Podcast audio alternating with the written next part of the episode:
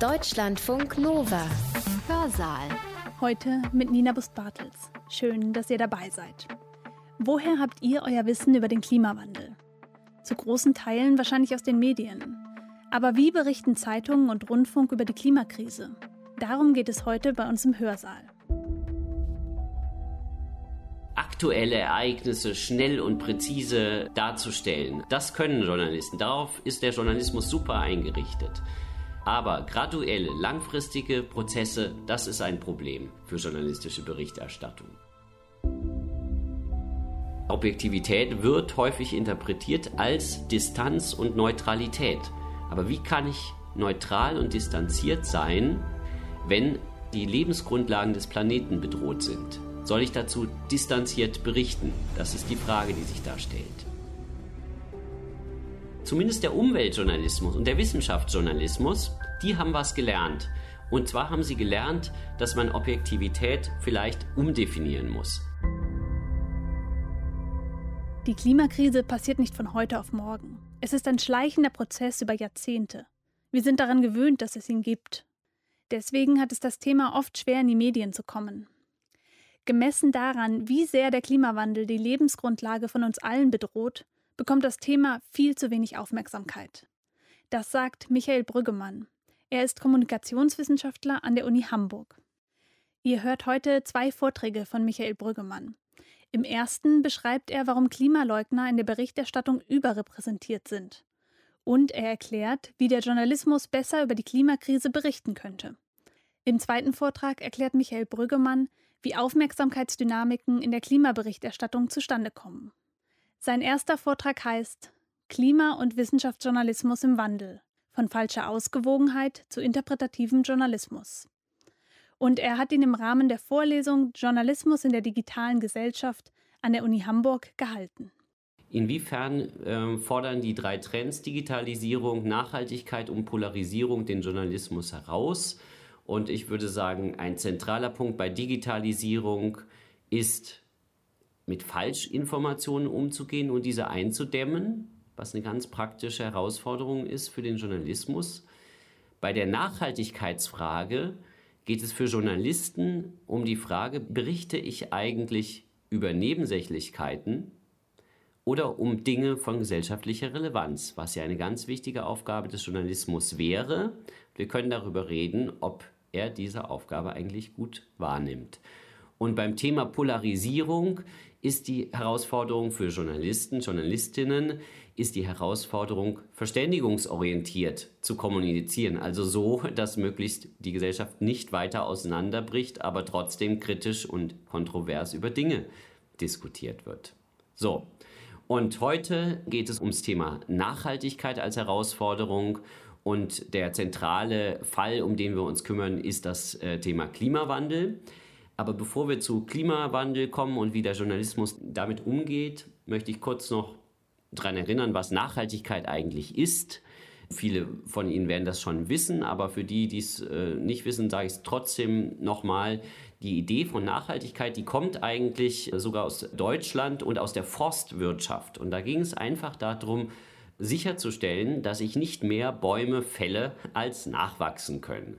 Das war die simple Idee. Und die ist auch schon ja, über 100 Jahre alt. Und wichtig ist jetzt, dass sich die Idee weiterentwickelt hat unter der Ägide der Vereinten Nationen und dem Gipfel in Rio und der sogenannten Brundtland-Kommission hat man das Konzept der nachhaltigen Entwicklung ausgearbeitet. Und hier geht es also jetzt nicht mehr um Bäume, sondern um Menschen.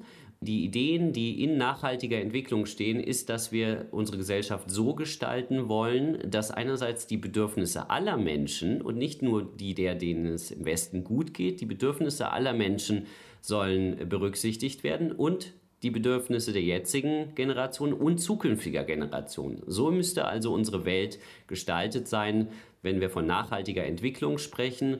Und zu diesen Bedürfnissen gehören eben die ökologischen, die ökonomischen und die sozialen Bedürfnisse. Diese Dreiteilung war auch eine, die da mit reingekommen ist. So, und jetzt großer Sprung von diesem Konzept der nachhaltigen Entwicklung zu heute. Nachhaltigkeit ist ein Stichwort, was in aller Munde ist und überall äh, auf jeder Website von jedem Unternehmen können Sie nachlesen, dass die nachhaltig sein wollen. Gleichzeitig haben wir das also als Schlagwort, wo das alle behaupten zu sein und zu wollen. Wir haben aber auch einen äh, ungebremsten Klimawandel, der Menschen und Tiere, Ökosysteme bedroht. Wir haben andere ökologische Probleme, ein Massenartensterben und eine andauernde Vernichtung der Lebensressourcen, Wasser, Boden, Luft, auf denen unsere Existenz beruht. Also eine seltsame Gleichzeitigkeit von Mode, von diesem Konzept und diesem Wort und bisher der Unfähigkeit, dieses auch umzusetzen. Was kann das jetzt für den Journalismus heißen? Erstmal gibt es ein Problem bei allen diesen Prozessen, auch beim Klimawandel, aber bei den anderen auch. Nämlich, dass die Aufmerksamkeitsmechanismen des Journalismus nicht gut darauf eingerichtet sind, diese langfristigen, graduellen, globalen und komplexen Prozesse abzubilden aktuelle Ereignisse schnell und präzise darzustellen. Das können Journalisten. Darauf ist der Journalismus super eingerichtet. Kurzfristige, klar erkennbare lokale Ereignisse. Aber graduelle, langfristige Prozesse, das ist ein Problem für journalistische Berichterstattung. Ein Problem ist auch, sind die Ressorts im Journalismus. Denn Klimawandel ist ein Querschnittsthema. Das ist nicht ein Wissenschaftsthema, es ist nicht ein reines Umweltthema, sondern ein Thema, was Wirtschaft, Politik, Kultur, Lokaljournalismus angeht. Ist also nicht so richtig klar verortet und Dinge, die nicht klar verortet sind, gehen verloren. Also ist diese Ressortgliederung des Journalismus ein Problem für Klimaberichterstattung. Und das Dritte sind zentrale Normen des Berufes nämlich ein bestimmtes Verständnis von Objektivität. Objektivität wird häufig interpretiert als Distanz und Neutralität. Aber wie kann ich neutral und distanziert sein, wenn die Lebensgrundlagen des Planeten bedroht sind? Soll ich dazu distanziert berichten? Das ist die Frage, die sich da stellt. So, und dieses alles passiert unter den Bedingungen der anderen beiden Herausforderungen, nämlich Digitalisierung, dass sie also in digitalen Medienumgebungen diesen Journalismus machen, und Polarisierung, dass die Gesellschaft in bestimmten Ländern dabei ist, auseinanderzubrechen. Und ich konzentriere mich jetzt auf die Frage der Objektivität, das Problem der Objektivität. Und da gibt es Studien dazu, die erstmal feststellen, dass Journalisten unter Objektivität was anderes verstehen als Wissenschaftler. Wissenschaftler verstehen unter Objektivität im Grunde das Befolgen, systematische Befolgen wissenschaftlicher Methoden, systematische Methoden. Das ist, so stellen wir in der Wissenschaft Objektivität dar. Im Journalismus ist die Auffassung vorherrschend, Objektivität heißt, die Wahrheit zu sagen. Und wie wir die Wahrheit herausfinden, ist nicht so wichtig. Wissenschaftliche Sicht auf Objektivität ist eher, wir nutzen eine bestimmte Methode, sind darin transparent. Und das, was dabei rauskommt, kommt der Wahrheit vielleicht nah, aber wir haben auch keinen Anspruch auf absolute Wahrheit, während es im Journalismus immer noch die Vorstellung gibt, ich, es gibt da eine Wahrheit, die kann ich erkennen und die berichte ich einfach.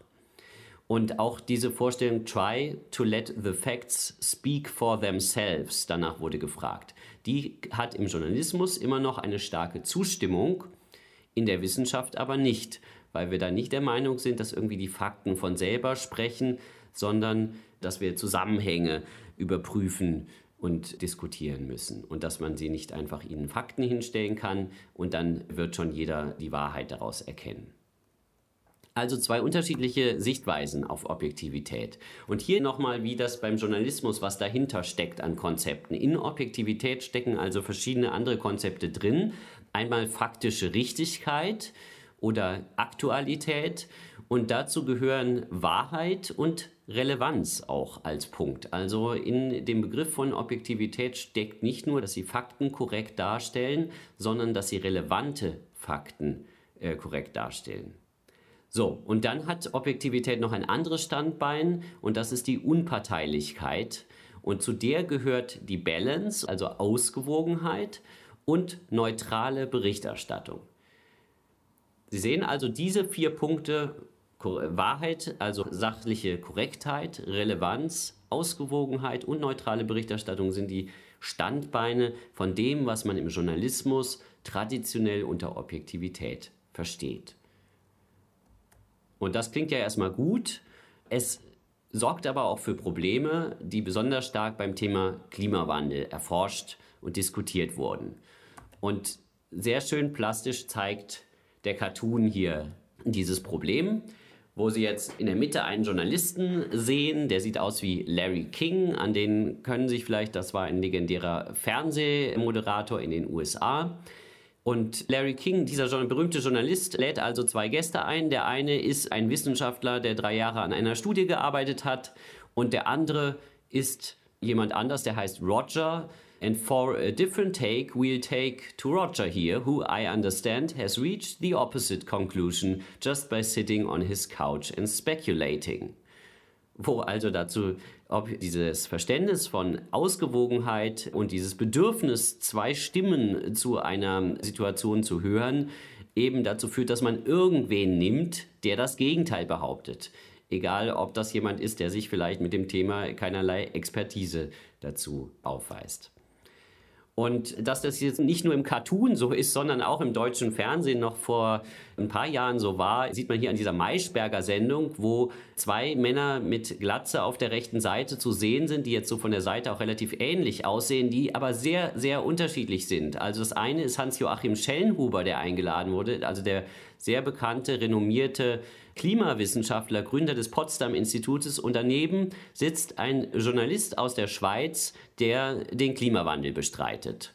Die haben wahrscheinlich in Deutschland nicht einen einzigen Journalisten gefunden und dann haben sie halt den genommen, der obendrein beim rechtspopulistischen Medium dort in der Schweiz arbeitet und auch keinerlei Relevanz jetzt für die Klimadebatte hat. Aber man braucht halt einen zweiten, die Vorstellung war in der Redaktion offenbar, man braucht eine zweite Person, die dann das Klimatheater spielt, das daraus besteht, dass der Wissenschaftler vor dem Klimawandel warnt und ein anderer den Klimawandel bestreitet. Also kein guter Journalismus sowas, aber ein Journalismus, wie er eine Zeit lang sehr ausgeprägt war. Eine Alternative bestand eben darin zu sagen, okay, ich stelle jetzt nicht einen Klimaleugner und einen Wissenschaftler gegenüber, sondern ich repräsentiere die Meinungslage, wie sie in der Wissenschaft ist. Und dazu gibt es verschiedene Metastudien, die alle zeigen, 97 oder 95, so genau, also da sind sich die Studien nicht ganz einig, Prozent der Wissenschaftler sind sich absolut einig, dass es den anthropogenen Klimawandel gibt und der ein Problem darstellt und der durch CO2 und andere äh, Treibhausgase verursacht wird. Da ist sich die Wissenschaft einig. Ich müsste also als Journalist 97 Wissenschaftler einladen, die das eine sagen und drei Leugner, die das andere sagen, wenn ich repräsentativ ausgewogen berichte. Das wäre also ein anderes Modell der Berichterstattung. Ja, ist die Frage, ob der Journalismus aber auch wirklich so funktioniert. Und das wollte ein Kollege von mir, Sven Engesser, und ich rausfinden. Da waren wir noch in Zürich Oberassistenten und haben eben den Klimajournalismus in verschiedenen Ländern untersucht und uns ging es um die Frage, wie kommt denn die Leugnung des Klimawandels eigentlich in die journalistische Berichterstattung rein? Und es lagen eben zwei Erklärungen auf der Hand. Die eine Erklärung wäre, ja, vielleicht gibt es wirklich zwei, vielleicht haben die Journalisten selber Zweifel, dass es den Klimawandel gibt und berichten deshalb so. Das wäre die eine. Und die andere Erklärung, habe ich schon gesagt, ist diese Norm der ausgewogenen Berichterstattung, dass deswegen Journalisten der Meinung sind, die Leugnung von Klimawandel in die Klimaberichterstattung prominent reinnehmen. Dann ist ja die Frage, was soll das überhaupt heißen, Leugnung von Klimawandel?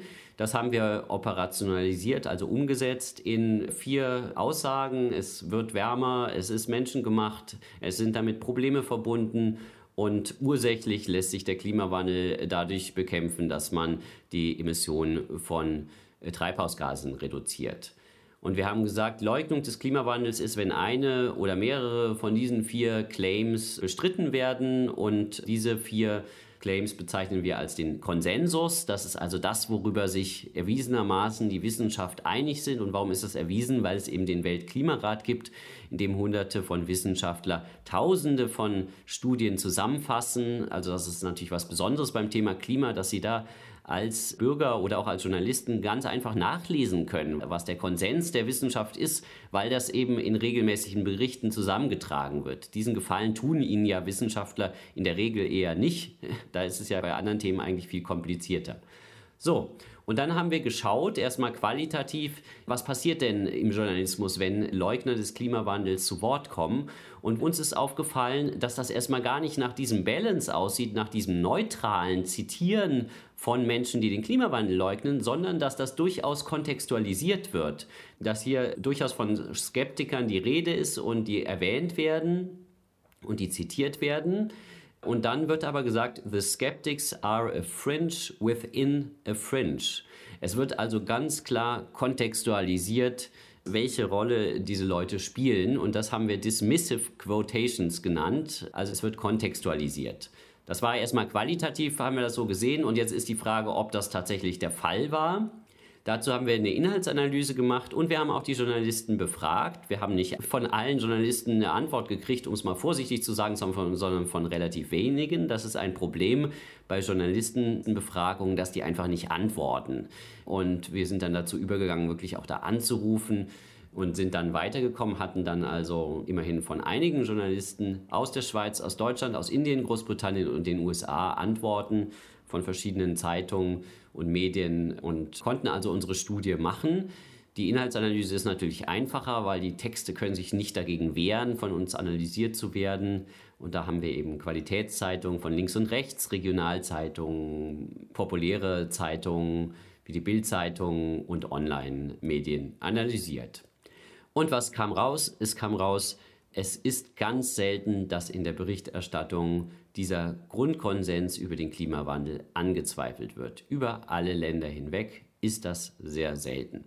Was aber nicht selten ist, ist, dass Leugner des Klimawandels dabei zitiert werden.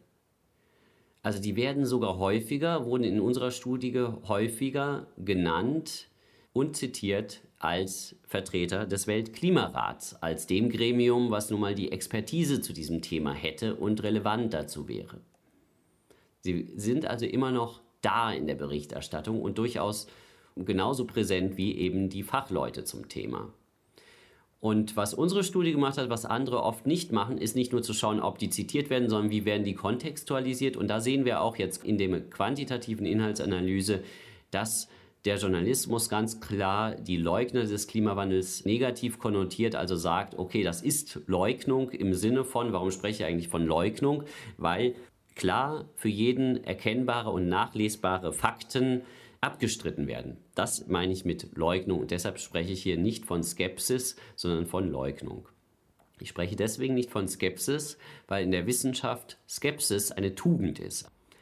Man sieht auch, dass sich die Länder darin gar nicht groß unterscheiden, aber die verschiedenen Medientypen unterscheiden sich. Es gibt einen Unterschied zwischen rechten und linken Nachrichtenmedien.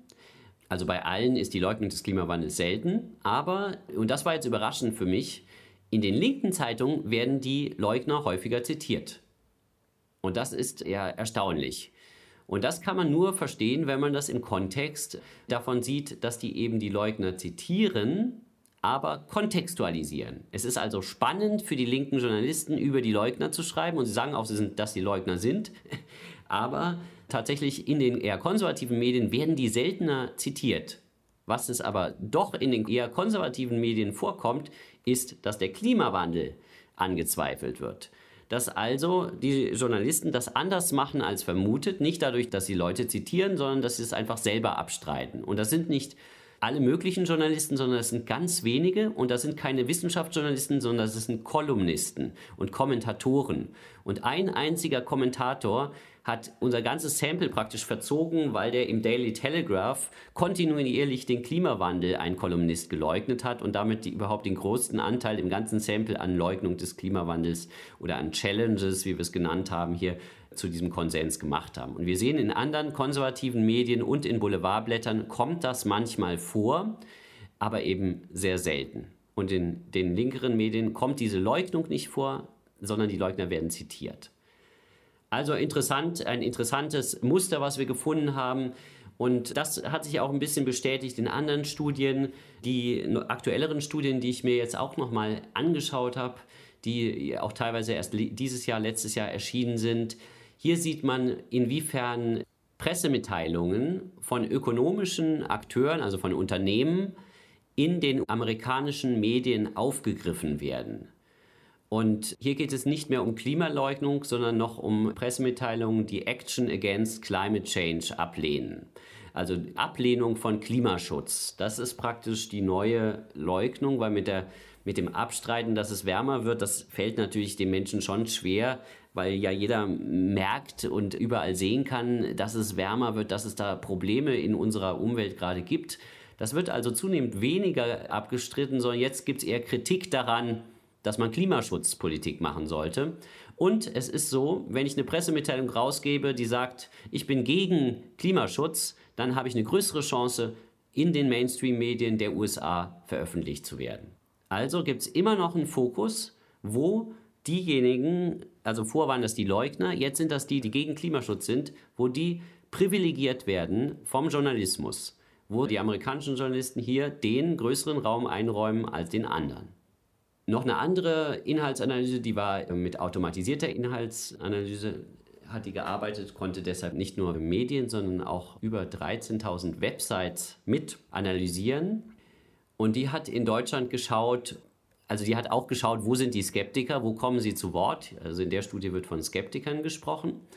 Und die bestätigt unsere Befunde und sagt, ja, die kommen tatsächlich nicht zu Wort in den deutschen Medien. Aber es gibt eine Online-Debatte über die Existenz des Klimawandels. Es finden also diese Leugner des Klimawandels ihre Nische online, wo sie das unter sich sind, wo sie auf radikale Weise bestreiten können, dass es den Klimawandel gibt oder dass der Menschen gemacht ist. Es gibt sie also auch in Deutschland, aber sie sind in der Nische online vor allem. Und der Unterschied zwischen linken und konservativen Medien, der hier in der Studie deutlich wird, ist, dass in konservativen Medien der Klimawandel eher ignoriert wird als Thema. Also dass der als Problem einfach st weniger stark thematisiert wird in konservativen Medien. Und eine letzte Studie, die ich kurz erwähnen wollte, weil die, ich glaube, über 300.000 Artikel in den USA analysiert hat, also wieder automatisiert und über einen langen Zeitraum und geschaut hat, nimmt eigentlich diese False Balance bei verschiedensten Themen ab, also diese falsche Ausgewogenheit, wo Journalisten Dinge gegenüberstellen, obwohl sich die Experten relativ einig sind. Und hier hat die Studie gezeigt, beim Thema Klimawandel konnten wir nachweisen durch unsere Studie und den Vergleich mit anderen Studien, da hat das mit der False Balance abgenommen. Da ist das jetzt also ein geringeres Problem. Leider ist das bei anderen Themen, wo es auch einen relativen Konsens gibt, wie zum Beispiel, ja, Impfungen wären jetzt auch noch so ein Thema, wo es unsinnig ist, Leute, die, die sagen, Impfungen sind total gefährlich. Es gibt keine Belege dafür, dass Impfungen in der Breite gefährlich sind. So, und trotzdem gibt es auch da eben diese False Balance und bei den Themen, wo es einen klaren Konsens der Wissenschaft gibt, nur solche haben die sich angeschaut. Und leider ist es so, dass diese False Balance immer noch recht stabil ist. Klar kommt die nicht in allen Artikeln vor, aber in so teilweise um die 20 Prozent der Artikeln kommt False Balance vor. Und was fast noch problematischer ist und in der Studie untersucht wurde und was wir nicht so explizit untersucht haben, wann geben denn die Journalisten mal Signale, dass es überhaupt einen Konsens gibt? Also wann wird in der Berichterstattung gesagt, die Wissenschaft ist sich einig, dass Impfungen nicht gefährlich sind oder dass es den Klimawandel gibt und der Klimawandel ein gravierendes Problem ist. Das wird im Durchschnitt so um die 3% der Artikel überhaupt zu diesem Thema, also es geht hier dann um Thema zu Klimawandel, um die Wissenschaft des Klimawandels in dem Artikel. Es wird nur in ganz wenigen, beim Klimawandel ist der Prozentsatz etwas höher gewesen, aber im Durchschnitt aller Artikel zu allen diesen Themen kommen diese Konsensus-Messages nicht vor. Das heißt, die Journalistin, der Journalist erwähnt nicht, dass es einen Konsens gibt. False Balance ist eben nicht so häufig wie etwas anderes, was hier genannt wird Polarizing Opponent. Und hier werden also nicht mehr ein Experte, der was sagt und ein Experte, der was abstreitet, gegenübergestellt, sondern irgendein politischer Akteur wird zitiert, der aber wiederum abstreitet, was der Experte sagt. Also das ist aus meiner Sicht ist das einfach eine andere Form von falscher Ausgewogenheit. Aber das wäre zum Beispiel, Sie haben einen Klimawissenschaftler und Sie haben Donald Trump und beide kommen dann vor und Donald Trump leugnet den Klimawandel. Das wäre Polarizing Opponent. Aber interessant ist schon, dass das hier nochmal ein bisschen was anderes ist, ob Sie als Journalist ja dann einen anderen Experten als Experten zitieren, der das Gegenteil sagt, oder ob Sie einen politischen Akteur haben, den Sie zitieren. Und da müssen Sie ja drüber nachdenken weil es in den USA natürlich so ist, dass man irgendwie schlecht ignorieren kann, dass große Teile des Establishments sehr lange den Klimawandel oder die Notwendigkeit von Klimapolitik leugnen. Ja, wir haben also da schon ein Problem im Journalismus, aber es gibt auch Studien, die sagen, ja, zumindest der Umweltjournalismus und der Wissenschaftsjournalismus, die haben was gelernt. Und zwar haben sie gelernt, dass man Objektivität vielleicht umdefinieren muss dass sie Objektivität nicht über den Haufen werfen müssen, aber anders damit umgehen können. Und hier sagt der Autor dieser Studie, nennt drei Punkte, die ich sehr interessant finde. Ein erster Stand, Standbein eines neuen Verständnisses von Objektivität, wie es im Umweltjournalismus entwickelt wurde, ist Transparenz. Dass sie sich praktisch an, an dieser wissenschaftlichen Idee von Objektivität als systematische Methode, die sie transparent machen dass sie sich daran auch als Journalist orientieren können und ihre eigene Recherchemethode, die Grundlage ihrer Urteile und ihrer Informationen transparent machen können. Der zweite Punkt nach Transparenz ist interpretativer Journalismus, dass sie das machen, was ich im Grunde in der Studie auch gesehen habe, was Journalisten schon tun, nämlich Weight of Evidence Reporting machen, also sagen, okay, hier streitet jemand den Klimawandel ab, aber das stimmt nicht. Den Klimawandel gibt es. Da gibt es Evidence, dass es den gibt und der menschengemacht ist und der ein Problem für die Menschheit darstellt. Weight of Evidence Reporting. Das gibt es im Klima- und Umweltjournalismus, wie ich aber gerade in der anderen Studie gezeigt habe, das gibt es nicht in der Breite des Journalismus. Diese Konsens-Messages sind in der Breite der Berichterstattung eben noch sehr, sehr dürftig vorhanden. Jedenfalls nicht in der amerikanischen Berichterstattung, die in der Studie untersucht wurde. Aber als Idee erstmal zu sagen, wo liegt die Weight of Evidence? Was ist der Forschungsstand zu diesem Thema?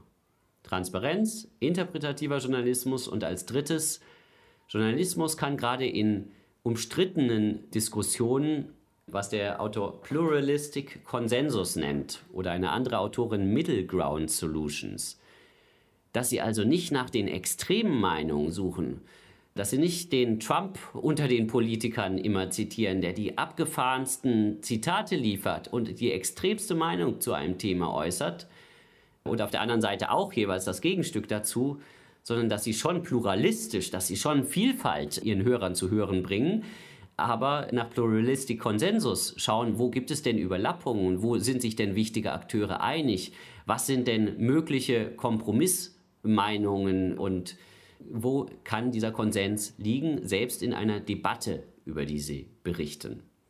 Diese drei Wege fand ich interessant. Die sind noch nicht so weit verbreitet, aber eben im Klima- und Umweltjournalismus gibt es die schon. Wir müssen also nicht verzweifeln. Ich mache hier kein vernichtendes Urteil über den Journalismus, sondern rede eigentlich davon, dass da ein Problem ist und dass da auch ein Lernprozess stattfindet. Aber dass die Defizite noch da sind, ich komme da jetzt zum Schluss und die bestehen eben darin, dass immer noch die Leugner des Klimawandels, die Abstreiter des Klimawandels prominent zu Wort kommen und dass das vermutlich eben weniger an dieser Norm der Balance, an der Ausgewogenheitsnorm liegt, sondern eher daran, dass das Konflikt und Abweichung und extreme Meinungen Aufmerksamkeit erregen und dann Nachrichtenwert haben und Journalisten denken, sie müssten das dann zitieren.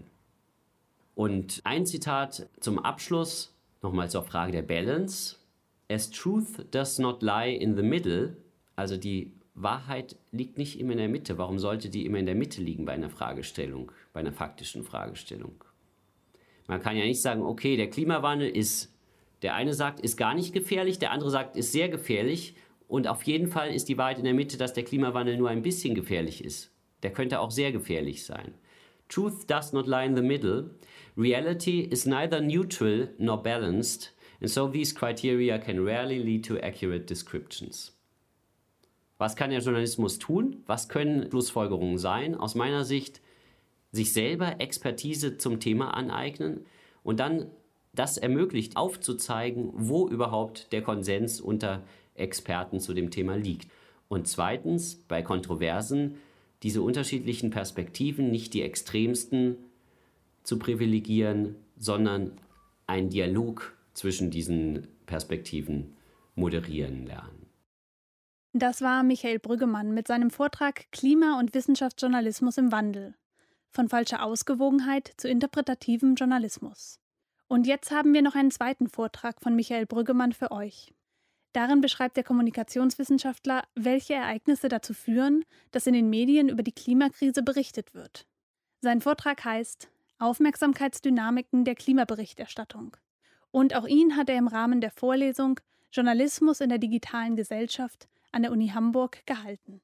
Jedem Beobachter von Medienberichterstattung fällt das auf. Medien berichten häufig gleichzeitig über ähnliche Dinge. Und wenn ich jetzt ein Verschwörungsverbreiter bin, würde ich denken, warum tun sie das? Ja, natürlich, Angela Merkel sagt ihnen, was sie zu tun haben. Deshalb ist das so. Die Medien seien gleichgeschaltet. Ein Wort, was sich eigentlich auf die Kontrolle der Presse unter dem Nationalsozialismus bezieht, sollte man also ein bisschen vorsichtig damit sein, wenn man das auf demokratische Systeme anwendet. Aber wir können uns überlegen, wir wissen, es gibt eine freie Presse hier in diesem Land. Es liegt also nicht an irgendwelchen Direktiven von oben, wenn Journalismus ähnlich und gleichzeitig über ähnliche Dinge berichtet. Trotzdem gibt es diese Konsonanz und es gibt diese Dynamiken journalistischer Berichterstattung über Medien hinweg. Und da können wir uns überlegen, oder gehe ich jetzt erstmal theoretisch ran, was haben die Kommunikationsforscher und Theoretiker sich dazu überlegt, wie kann man das erklären und wie kann man das bewerten. Vielleicht erstmal, wie ist das zu bewerten, dass der Journalismus oft in ganz vielen Zeitungen, Medien das Gleiche berichtet und oft auch aus gleicher, ähnlicher Perspektive. Das kann man kritisch sehen. Elisabeth Nölle-Neumann hat das kritisiert, hat gesagt, diese konsonanten Botschaften unterdrücken die Meinungsvielfalt.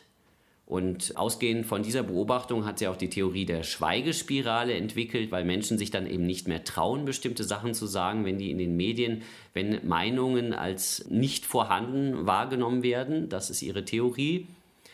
Es gibt aber auch eine andere Sicht darauf, und die würde eher von Niklas Luhmann vertreten werden, der sagt ja, die Funktion von Medien ist, gemeinsame Themen hervorzubringen. Themen, die die Gesellschaft als relevant ansieht, über die es sich nachzudenken und zu reden lohnt. Und insofern wäre das einfach eine Funktion von Journalismus, dass nicht jeder über irgendwas berichtet, sondern dass tatsächlich sich in der Gesellschaft gemeinsame Themen herausbilden. Wie Sie das normativ bewerten, ist natürlich letztlich auch jedem Einzelnen überlassen. Deshalb konzentrieren wir uns jetzt mal ein bisschen stärker darauf, inwiefern das beim Klimawandel der Fall ist und wie wir das erklären können. Ich bleibe also noch mal kurz bei der Theorie. Und der erste Erklärungsansatz wäre die Nachrichtenwerttheorie, die also davon ausgeht, es gibt gemeinsame professionelle Auswahlkriterien, die Journalisten anwenden und als Ergebnis davon gibt es dann auch eine ähnliche Berichterstattung. Man kann das auch anders erklären. Und die Sozialpsychologie würde dazu eher sagen, Journalisten müssen immer wieder Entscheidungen unter Zeitdruck und in unsicheren Situationen fällen. Also Entscheidungen darüber, welches Thema wird jetzt berichtet und wie. Und dabei hilft ihnen, sich an anderen Medien zu orientieren, also Koorientierung. Ich könnte mir das auch ein bisschen wie ein Fischschwarm oder ein Vogelschwarm vorstellen, wo die Journalisten also schauen, was macht eigentlich der nebenan? Wo fliegt der jetzt hin? Und am Ende bewegt sich der ganze Schwarm in die gleiche Richtung. Eine dritte Perspektive auf dieses Phänomen wäre eine aus sozialkonstruktivistischer Sicht.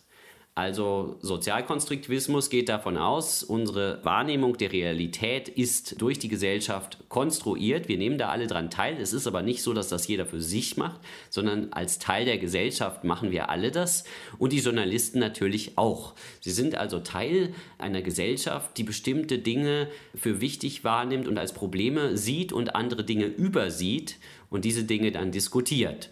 Und bei dieser Konstruktion von Realität hat der Journalismus natürlich eine starke Position und kann da auch aktiv mitwirken, ist aber auch Teil von Gesellschaft.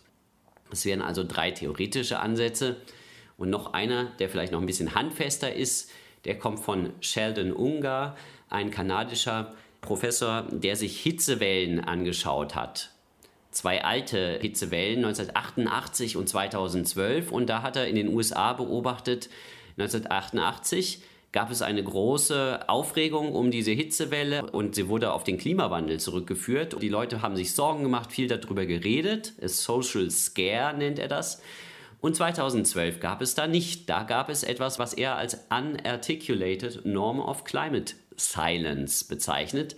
Also eine Norm, dass irgendwie die politischen Akteure und die Journalisten nicht über diese Hitze gesprochen haben. Und wir kommen gleich noch zu der Hitzewelle und Trockenheit 2018, 2019, wo ich auch nachher zeigen werde, wie 2018 es heiß und trocken war, ein Großteil des Jahres schon, und die Journalisten erstmal nicht darüber berichtet haben und das erst im August gemerkt haben, dass es so heiß war, als es dann auch richtig heiß war. Da gleich noch mehr dazu. So, und der Sheldon Ungar erklärt das so. Warum hat der Journalismus da nicht agiert? Weil er sich in einer bestimmten Issue-Culture bewegt hat. Also eine Themenkultur, die sich entwickelt hat und die wenig Reporting Opportunities, also Gelegenheiten zu berichten, gegeben hat. Und diese Gelegenheiten wären einerseits Events, handfeste Events, über die man berichten kann, und andererseits Forderungen politischer Akteure, Claims Making nennen wir das. Also in dem einen Jahr gab es die und in dem anderen Jahr gab es die nicht. Da haben sich politische Akteure einfach nicht, obwohl es heiß war in dem Sommer, nicht zum Thema Klimawandel dazu geäußert. Also kommen Ereignisse und politische Akteursverhalten zusammen und das produziert Möglichkeiten für den Journalismus zu berichten und das Ganze findet statt innerhalb einer Kultur, die ein bestimmtes Thema wichtig findet oder nicht. Und zwei weitere Beobachtungen, die uns bei der Erklärung helfen, ist das Risiko einer Issue Fatigue nennen die das, also Müdigkeit, dass man einfach eines Themas müde wird. Wir wollen jetzt nichts mehr von Corona oder von Klimawandel hören. Und das zweite Phänomen ist Crowding out of Issues, dass also bestimmte Themen durch andere verdrängt werden, also der Klimawandel durch Corona verdrängt wird und ähnliche Phänomene können hier eine Rolle spielen. Weitere theoretische Herangehensweisen sind so äh, Modelle von Issue Attention Circles, also dass es eine bestimmte Dynamik gibt, die sich bei jedem Thema mehr oder weniger wiederholt. Und vor allem bei Umweltthemen wurde die These aufgestellt, dass so ein Problem, ein Umweltproblem, ein ökologisches Problem entdeckt wird und dann bekommt das Aufmerksamkeit, äh, auch in den Medien. Und dann merkt die Gesellschaft aber, wie kompliziert es ist, dieses Problem zu lösen. Und dann kommt es eben zu einem Abfallen von Interesse. Und wir haben das Problem dann nicht gelöst, sind aber trotzdem in so einer Nachproblemphase, wo weniger Aufmerksamkeit dem gewidmet wird. Und die Phase nachher ist etwas höher als die am Anfang, aber sie geht eben rauf und runter, weil es immer wieder diese Frustrationserfahrungen für Politik und Gesellschaft gibt mit ökologischen Problemen, die man eben nicht so einfach lösen kann. Weiterentwicklungen von diesen Dynamikmodellen bestehen darin zu sagen, naja, es spielen auch Schlüsselereignisse eine Rolle. Also es kann etwas passieren, Fukushima, ein Atomkraftwerk explodiert, Tschernobyl, sowas. Und danach hat man wirklich das Thema Atomkraft äh, massiv auf der Tagesordnung, eine Zeit lang, dass so Schlüsselereignisse erstmal Aufmerksamkeit auf Dinge lenken können, dann geht das wieder runter. Aber dann etabliert sich das Thema, wenn eben politische Akteure mit Lösungsvorschlägen und Forderungen an dieses Thema herangehen, und in dieser etwas optimistischeren Sicht kommt es dann zu einer Entscheidung oder einer Lösung des Problems und danach schwindet dann die Aufmerksamkeit. Nur beim Thema Klimawandel und vielen ökologischen Themen ist offensichtlich, dass dieses, es wird jetzt gelöst und dann ist die Aufmerksamkeit weg, eher die Ausnahme ist, sondern das Problem bleibt noch da. So einfach ist es nicht zu lösen, wie sich diese Zirkel journalistischer Aufmerksamkeit entwickeln. Aufmerksamkeit hört also wieder auf, obwohl das Problem noch da ist. Die Studie hat sich also mit journalistischer Berichterstattung von 1996 bis 2010 beschäftigt und da tatsächlich einen Anstieg der Aufmerksamkeit für das Thema Klimawandel beobachtet in verschiedenen Ländern, aber hat auch Länderunterschiede ausgemacht, dass es gar nicht erstaunlicherweise vielleicht die Länder sind, die am stärksten getroffen werden von Klimawandel und am empfindlichsten da sind, sondern dass es die Länder sind, die am meisten Treibhausgase ausstoßen und fossile Energieträger benutzen, dass in diesen Ländern besonders intensiv über das Thema Klimawandel diskutiert wurde. In einer weiteren Studie hat das gleiche Forschungsteam, beide jeweils um Mike Schäfer, der hier auch in Hamburg war und jetzt in Zürich lehrt und forscht, haben sie sich das genauer für drei Länder angeschaut und über Zeit ganz genau angeschaut, wann wird dem Thema Klimawandel verstärkte Aufmerksamkeit gewidmet. Und sie hatten drei Erklärungen. Das erste wäre dann, wenn es tatsächlich heiß wird, wenn es extreme Wetterereignisse gibt. Die zweite Erklärung wäre dann, wenn es politische Ereignisse dazu gibt, sowas wie einen Klimagipfel. Und das dritte wäre, wenn sich politische Akteure, NGOs mit diesem Thema intensiv beschäftigen. Und das Interessante war, dass Extremwetterereignisse in dieser Analyse keine große Rolle gespielt haben, sondern dass es politische große Ereignisse sind, die die Aufmerksamkeit auf das Thema Klimawandel geleitet haben. Oder auch manchmal Initiativen von NGOs oder politischen Akteuren, die das Thema thematisiert haben. Also nicht so sehr, es ist heiß oder es gibt einen Sturm, sondern mehr, es gibt eine Konferenz, jemand hat etwas organisiert, ein politischer Akteur hat etwas gemacht. Das ist das, was Aufmerksamkeit in diesen älteren Studien angetrieben hat. Und jetzt wollen wir mal über 2010 hinausgehen. Und da sehen wir eine Sache, die oft ignoriert wird. Wenn man nur diese alten Studien gelesen hat, dann steht da drin, die Aufmerksamkeit für den Klimawandel steigt an. Aber das stimmte nur bis 2010. Und danach ist sie jahrelang auch wieder runtergegangen und auf einem sehr niedrigen Niveau gewesen. Und wir haben es jetzt erst seit dem Sommer 2018 ist die Aufmerksamkeit wieder angestiegen. Aber über alle Jahre von 2004 bis 2020 hinweg war die größte Aufmerksamkeit eigentlich 2009 zum gescheiterten Klimagipfel in Kopenhagen. Da war die größte Aufmerksamkeit überhaupt weltweit für das Thema Klimawandel. Und auch in den Jahren 2007, 2008 war intensive Aufmerksamkeit, die durchaus mit heute zu vergleichen ist. Und wenn man sich jetzt da anschaut, woran lag das? Dann sind das wieder einerseits politische Großevents wie der Klimagipfel in Kopenhagen und dann der Klimagipfel in Paris 2015. Und warum war das 2007 so viel Aufmerksamkeit? Weil zum ersten Mal der Weltklimarat nicht zum ersten Mal einen Bericht gemacht hat, aber einen Bericht, der sehr klar warnend und deutlich gesagt hat, hey, es ist nicht unsicher, sondern den Klimawandel, den gibt es, der ist ein Problem für die Menschheit.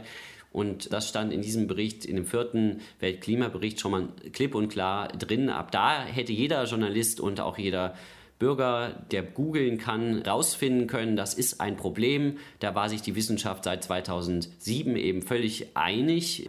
Und dann kamen noch andere Ereignisse dazu. Al Gores Film An Inconvenient Truth hat tatsächlich auch viel Aufmerksamkeit auf sich gezogen und beide, Al Gore und der Weltklimarat zusammen, haben dann auch den Friedensnobelpreis gekriegt. Also solche Dinge haben mediale Aufmerksamkeit zu der Zeit nach oben getrieben. Und nach diesem Scheitern des Gipfels gab es Katerstimmung und die hat eben bei den Journalisten, da sind über 1000 Journalisten angereist nach Kopenhagen und dann ist nichts passiert. Und das hat zu jahrelanger Lethargie geführt. Jahrelang wurde diesem Thema minimale Aufmerksamkeit nur gewidmet. Wir können das auch auszählen. Also wir machen auch so ein eigenes Medienmonitoring, wo wir sehen, dass das so 2% der Artikel in, online, in führenden Online-Medien ist, die das Wort Klimawandel auch nur erwähnen. Also bei diesen 2% der Artikeln geht es nicht um Artikel, die hauptsächlich um Klimawandel gehen, sondern die nur das Wort erwähnen. Also merken Sie, das ist ein ganz marginales Nebenthema in der Standardberichterstattung. Und was wir jetzt noch im Auge haben in den letzten Jahren, was 2018 19 passiert ist, das ist eher die Ausnahme und es führt nie dazu, dass das eines zu den ganz großen Themen wird oder nur an einzelnen Tagen mal zu ganz großen Themen wird, wo ganz intensiv berichtet wird. Und jetzt ist es vielleicht spannend, mal genauer zu schauen, wie das 2018 war. Und zwar habe ich schon gesagt, dass 2018 wurde es ab April überdurchschnittlich trocken und heiß. Das sehen Sie hier in dem Bild an der rot nach oben gehenden Linie. Wir haben aber auch die blaue und die bleibt unten. Das ist die journalistische Berichterstattung. Die Journalisten haben also noch etliche Monate gebraucht, bis sie gemerkt haben, es ist hier viel zu trocken in Deutschland gerade und viel zu heiß. Und das haben sie so im Juli gemerkt. Da geht dann die Berichterstattung langsam, intensiviert sie sich. Und vor allem intensiviert sie sich auch, nicht nur wegen der Hitze und der Trockenheit, sondern weil dann auch andere Dinge passiert sind. Also, Greta Thunberg ist in ihren Schulstreik getreten. Der Weltklimarat hat wieder einen wichtigen Bericht zum 1,5 Grad Ziel veröffentlicht und gezeigt, wie gravierend problematisch es ist, wenn auch bloß es 2 Grad wärmer wird, dass dann also auch schon große Schäden auftreten. Und ja, so hat sich dann die Aufmerksamkeit im Sommer 2018 bis 2019 kontinuierlich gesteigert, eben dadurch, dass es da politische Ereignisse gab, Fridays for Future, also dass zivilgesellschaftliche Akteure mit Aktionen weltweit, äh, also die Schülerproteste auf sich aufmerksam gemacht haben. Und das ist das, was die Aufmerksamkeit nach oben getrieben hat. Und dann sehen wir auch den Fall der Berichterstattung nach unten 2020, wo eben tatsächlich dieses Crowding out passiert ist, wo das Thema Klimawandel wieder verdrängt wurde durch das Thema Corona. Und jetzt wollen wir uns überlegen, was sind eigentlich die Folgen davon, wenn denn Journalismus mal schafft, auf irgendwas Aufmerksamkeit zu lenken. Was sind eigentlich die Folgen von journalistischer Aufmerksamkeit oder umgekehrt dann auch davon, dass Journalismus keine Aufmerksamkeit einem Thema widmet? Und da haben wir selber Daten vorliegen, wo wir zu drei Klimagipfeln im Rahmen des Projekts Down to Earth an drei Klimagipfeln Umfragen in der deutschen Bevölkerung gemacht haben, die die deutsche Bevölkerung im Hinblick auf wichtige demografische Merkmale widerspiegelt. Also insofern sind ein Online-Sample, das heißt nicht statistisch repräsentativ, aber die Bevölkerung wird doch da gut wiedergespiegelt im Hinblick auf Bildung, Alter, Geschlecht und Bundesländer. Und wir wollten schauen, also um den Gipfel in Paris haben wir uns das genauer angeschaut, vor, während und nach dem Gipfel die Leute befragt, aber in den anderen Gipfel haben wir nur während der Gipfel die Leute befragt, was, was denken sie, was wissen sie über den Klimawandel. Und wir sehen, es entwickelt sich tatsächlich was. Journalistische Aufmerksamkeit macht einen Unterschied, wenn wir 2015, 2018, 2019 anschauen. Und der erste Unterschied ist, die Leute beschäftigen sich mehr damit. Bei dem Gipfel in Paris, da waren wir relativ, oder ich war schockiert, dass die Menschen zwar das gelesen haben, aber nicht drüber geredet haben, sich nicht damit beschäftigt haben, nicht nach dem Thema irgendwie online gesucht haben. Also es gab keinerlei Auseinandersetzung mit dem Thema. Das hat sich aber 2018, 2019 verändert, wo wir sehen 2019, dass da jeder zweite Befragte gesagt hat, ich habe in der Familie oder mit Freunden in dieser Woche über das Thema Klimapolitik oder Klimawandel geredet. Jeder zweite hat darüber geredet, in Familien mit Kollegen oder online auch, das ist auch alles nach oben gegangen, dass Leute das kommentiert haben oder sich anders kommunikativ damit auseinandergesetzt hat. Wir sehen auch, das Thema wird als wichtiges Thema stärker wahrgenommen. Es wird als Thema, das einen persönlich angeht, stärker wahrgenommen und auch selbst Klimapolitik als Thema, was ja erstmal auch ein bisschen speziell klingt, haben uns dann 46 Prozent, also fast jeder Zweite gesagt, dass das ein wichtiges, interessantes Thema ist. Das war der Kommunikationswissenschaftler Michael Brüggemann. Die beiden Vorträge, die ihr von ihm gehört habt, heißen Klima- und Wissenschaftsjournalismus im Wandel. Von falscher Ausgewogenheit zu interpretativem Journalismus und Aufmerksamkeitsdynamiken der Klimaberichterstattung. Und er hat die beiden Vorträge im Rahmen der Vorlesung Journalismus in der digitalen Gesellschaft an der Uni Hamburg gehalten. Deutschlandfunk Nova. Hörsaal. Samstag und Sonntag um 18 Uhr. Mehr auf deutschlandfunknova.de.